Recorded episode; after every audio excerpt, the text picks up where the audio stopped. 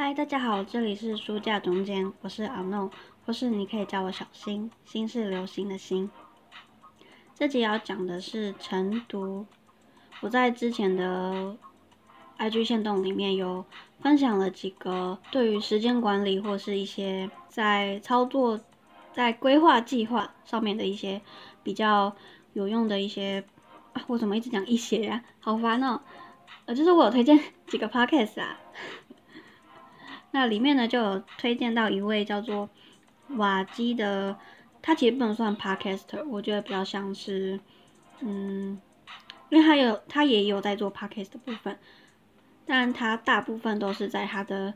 官网上面做一些书介呃书籍的推荐。然后就是我其实一开始不知道还有 podcast，就有一天就突然发现了他的的 podcast 频道，然后就去听了他的第。嗯，那是第一集吗？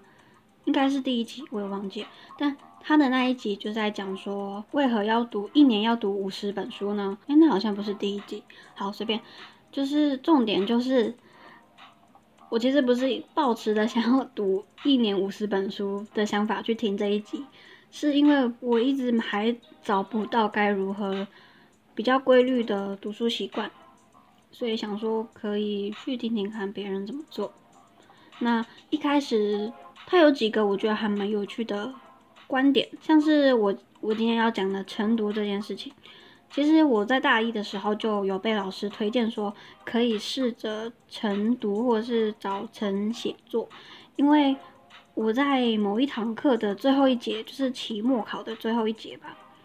嗯，老师就问我我们说，如果有什么想法的话，可以就是下课的时候去找他，然后。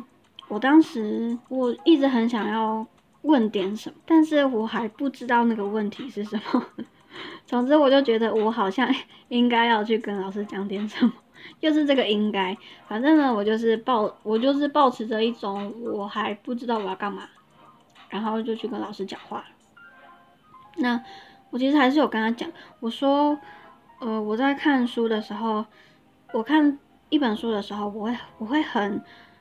认同这个作者的想法，但是我在看下一本的时候，也会认同那一个作者的想法。但是这两本书，他们的观点是相反的。有那我就是我会很混乱，我到底该怎么做才可以有自己的 中心思想？就是我怎么什么都相信呢？有没有什么是我我我相信的，或是我不相信的？然后那个时候老师就跟我讲说。可以，他他有推荐我书，可是那时候我不知道哎，我那时候有记起来，可是我把那个书单就是就是搞丢了，就找不到了。但我觉得他有跟我讲一件事情，就是我会这样子是因为我不够了解我自己。然后我在当下的时候听到有点生气，因为我觉得我算是我算是蛮蛮了解我自己的那个时候啦。那时候我会觉得没有谁比我更了解我自己。我每天都在思考我自己是。怎么样的一个人？不是我，我，我怎么思考，或是我，反正我就是一直常常会一直问我自己很多问题。所以当老师告诉我说我不够了解我自己的时候，我有点觉得啊，你是凭什么？但是我现在想起来，觉得老师说的很有道理。因为如果我够了解我自己的话，不会有这个问题产生呢，就不会有那种。我呃，这个作者的观点我也认同，那个作者的观点我也认同。我会有我自己的想要相信的事情，这也是我在可能大三的时候，反正就是我在长大一点之后，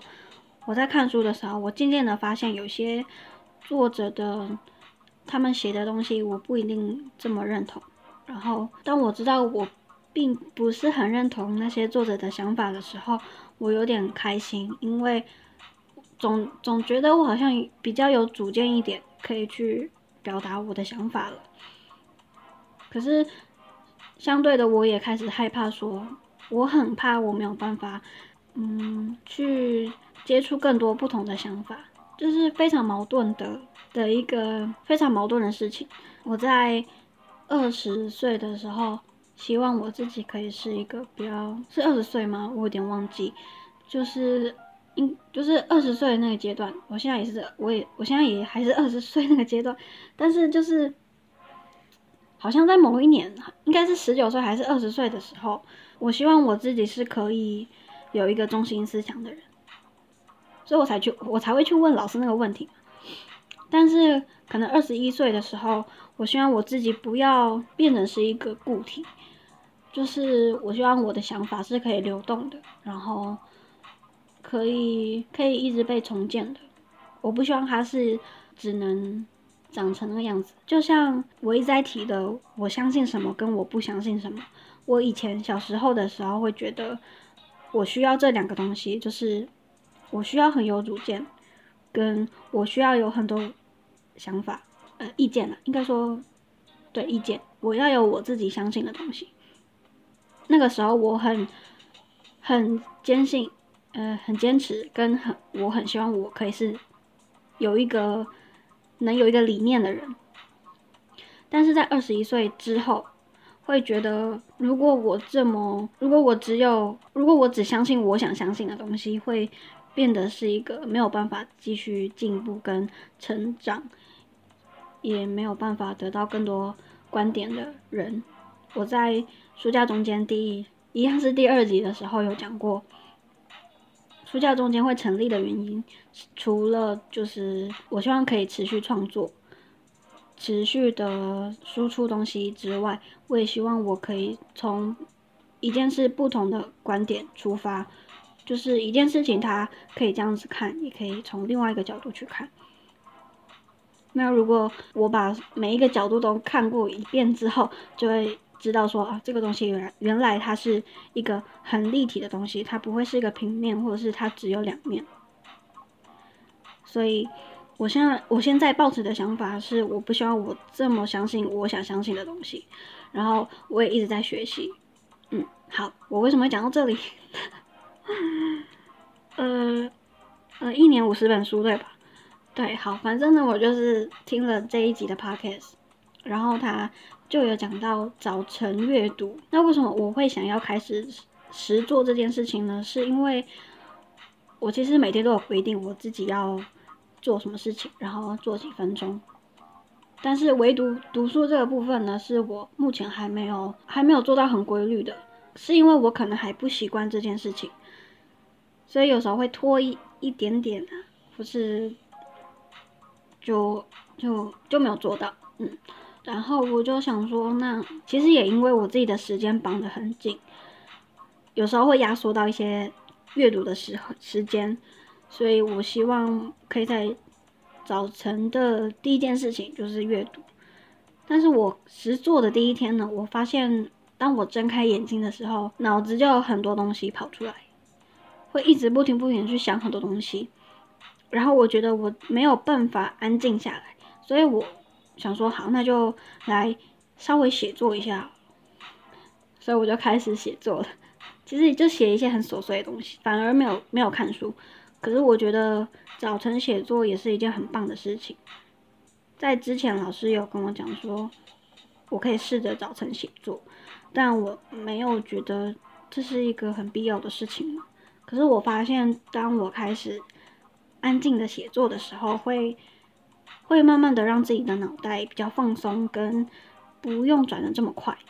它会慢慢的平静下来，所以我觉得这是很棒的一个一一个早晨的开始。但我也还在习惯，就是熟悉跟怎么搭配我自己的时间，所以也只是第一天的开始而已，就是我第一天第一次这样子去做它。然后，因为我现在也还在。养成阅读的习惯，我每天阅读的量就是二十五分钟。我以前我在大二的时候会规定我自己一个礼拜要看一本书，我我好像真的有做到，但是我觉得那个很累，因为我在前一集有讲过嘛，我在大二的时候有养成阅读的呃养成看电影的习惯，然后都看那些很很难懂的电影，然后再加上我又要求我自己要阅读的习惯，那。就是我有很多希望我可以变得更好的一些计划，所以总之我那时候压力很大，然后会逼自己去看一些书，也是那种很难的书。我记得我看过一本叫是是一本哲学的书，然后就那时候我不懂哲学，我现在也不太懂了，只是那时候我会以为原来哲学应该说哲学是长这个样子，然后我可以在我可以从哲学里面找到答案，但其实我完全弄错，呃，完全应该说完全弄错了打开哲学书的方式。反正看哲学并不是这个样子嘛，嗯，当时的我就非常非常困扰。然后最后我想要说的是，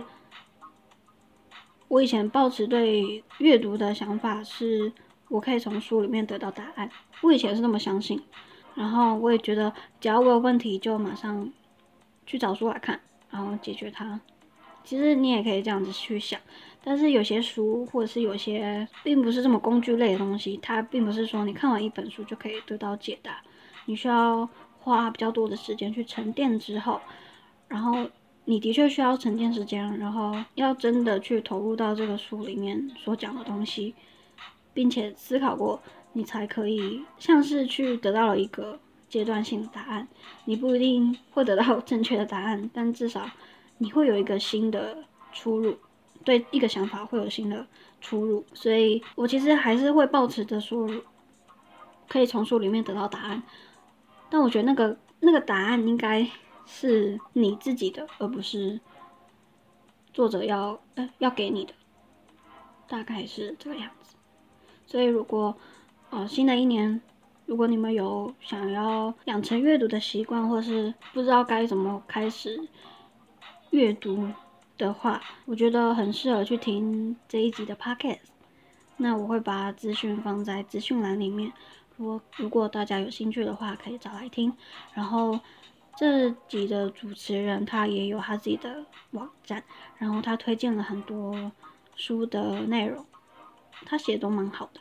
然后如果你们对于时间管理啊，或者是如何阅读啊，或是如何选书啊，哦，他还有写子弹笔记，你们都可以去看看，觉得还蛮还蛮充实的。那以上就是这集的内容，喜欢的话请帮我订阅书架中间，并在 Apple Podcast 帮我评五星留言，或发了我的 IG，也可以分享你的想法让我知道哦。那就这样喽，下次再见，拜拜。